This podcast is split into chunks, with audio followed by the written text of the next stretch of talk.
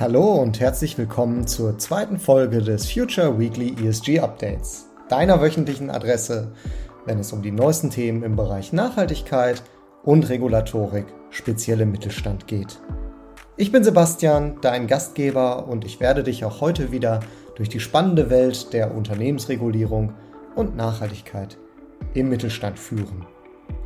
In dieser Folge werfen wir einen Blick auf den faszinierenden Wandel der CSO-Rolle, also der Wandel vom heimlichen PR-Manager zur treibenden Kraft für echte ESG-Interaktion. Und wir befassen uns mit den Änderungen natürlich auch äh, unter aktuellem gegebenem Anlass, nämlich der Veröffentlichung der ESRS in, den, in der vorletzten Woche natürlich mit der doppelten Wesentlichkeitsanalyse. Was hat es damit auf sich? Was ist für Unternehmen relevant?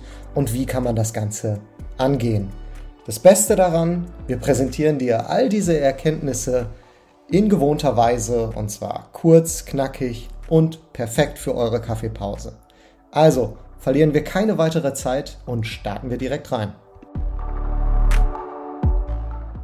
Das Harvard Business Review hat sich mit der Rolle des Chief Sustainable Officers, also des CSOs, unlängst näher befasst und ein paar, wie ich finde, super interessante Betrachtungen in einem sehr lesenswerten Artikel zusammengefasst.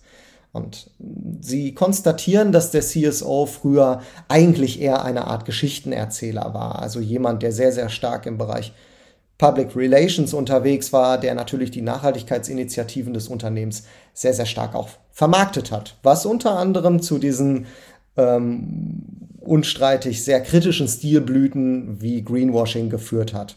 Und in dieser Konsequenz deutet sich natürlich ein sehr, sehr starker Wandel auch in der Rolle dieser Person an. Und äh, so sieht es das Harvard Business Review. Zumindest sind CSOs in Zukunft viel mehr Vorreiter für wesentliche ESG-Themen innerhalb der Unternehmensstrategie. Und konkret sehen die Autoren vier Schlüsselveränderungen, die auf diese Rolle zukommen.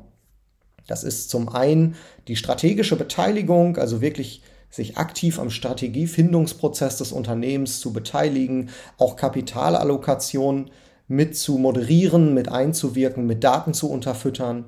Das zweite, was Sie sehen, ist die Stakeholder-Interaktion, also fokussiertes Engagement und eine realistische Einschätzung vor allen Dingen der Stakeholder-Beziehungen. Wie kann man sie mit den ESG-Zielen vereinbaren? Wie kann man vielleicht auch gemeinsame Perspektiven schaffen innerhalb des Stakeholder-Netzwerks? Das dritte ist das Investorenengagement, also die aktive Beteiligung bei Investorengesprächen um ESG etwas mehr in den Fokus zu rücken. Der eine oder andere wird sicherlich in letzter Zeit kennen, wenn die Bank natürlich auf einen zukommt und sagt, okay, im Rahmen der CSRD muss ich jetzt in Zukunft mehr Daten erhalten ähm, und dementsprechend rückt natürlich auch die Interaktion mit den Investoren wesentlich stärker in den Fokus. Und zu guter Letzt natürlich auch die stete Verankerung mit dem Führungsteam des Unternehmens, das CSR auch wirklich in der Führung und in der Kernorganisation gelebt und weiterentwickelt werden kann entlang der Kernwertschöpfung. Und die Autoren der, des Artikels sehen in Zukunft natürlich bestenfalls, dass die Rolle des CSOs überflüssig wird, also dass ESG sich nahtlos in die Unternehmensprozesse integriert. Und das ist natürlich ein absolut folgerichtiges, äh, folgerichtiges Element, wo man einfach sagt, okay, irgendwann muss das Unternehmen ja inhärent nachhaltig sein, muss also die Dinge, die eine solche Rolle aktuell treiben muss, natürlich verinnerlicht haben. Und ich denke, wir sind uns alle einig, dass wir da noch nicht sind und dass es bei dem einen oder anderen Unternehmen natürlich auch viele Herausforderungen noch auf dem Weg in dieser, in dieser Transformation benötigt.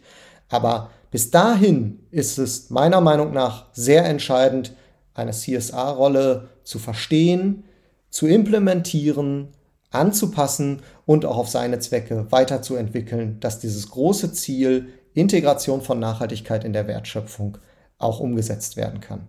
Bis es soweit ist, gibt es natürlich noch eine ganze Menge zu tun und vor allen Dingen mit Blick auf die regulatorischen Anforderungen. Denn da passiert aktuell einiges, ähm, wie bereits im letzten Update gegeben hat die EU-Kommission letzte Woche die European Sustainability Reporting Standards veröffentlicht und diese Standards legen nicht nur fest, wie Nachhaltigkeitsleistungen im Rahmen der CSRD von Unternehmen kommuniziert werden müssen, sondern sie fordert auch eine CSRD-konforme Wesentlichkeitsanalyse.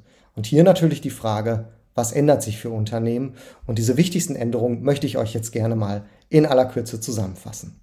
Kommen wir zunächst zur wichtigsten Änderung. Und zwar soll die Wesentlichkeitsanalyse in Zukunft die doppelte Materialität abbilden. Das heißt, dass sie eine Inside-Out-Perspektive einnehmen soll, also sowohl die Auswirkungen des Unternehmens auf Umwelt und Gesellschaft, als auch eine Outside-In-Perspektive, also wie wirkt die Umwelt in Zukunft auf mein Unternehmen und welche mitunter finanziellen Risiken können daraus entstehen. Diese beiden Perspektiven sind wesentlich und sie werden anhand von circa 60 sogenannten Sustainable Matters bewertet. In dieser Folge reicht es natürlich einfach nicht mehr aus, in Zukunft einige Shareholder zu befragen, sondern man muss weitergehen und verschiedenste Stakeholder zu Rate ziehen. Und auch wissenschaftliche Studien können explizit mit einbezogen werden. Diese Wesentlichkeitsanalyse oder vielmehr doppelte Wesentlichkeitsanalyse muss im Übrigen jedes Jahr aktualisiert werden.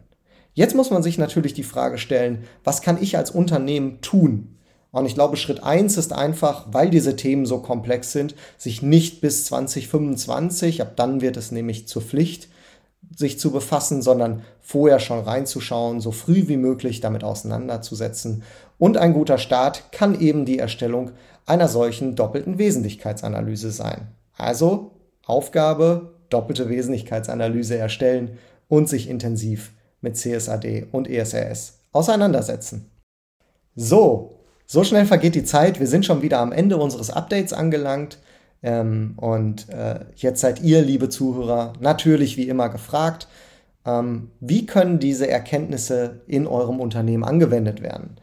Teilt eure Gedanken, Fragen und Erfahrungen gerne im Nachgang ähm, und tauscht euch untereinander aus, bildet Netzwerke, sucht auch Rollen vielleicht in anderen Unternehmen, die ähnliche Erfahrungen gemacht haben. Schaut auf LinkedIn und tauscht euch aus. Ich denke, für uns alle ist das gerade ein großer Umbruch, weil viele verschiedene Dinge durch die EU natürlich veröffentlicht werden. Und diese Gestaltung können wir nachhaltig wesentlich besser zusammengestalten. Ich wünsche euch jetzt erstmal einen guten Start in die neue Woche. Bleibt uns treu und vielen Dank. Euer Sebastian.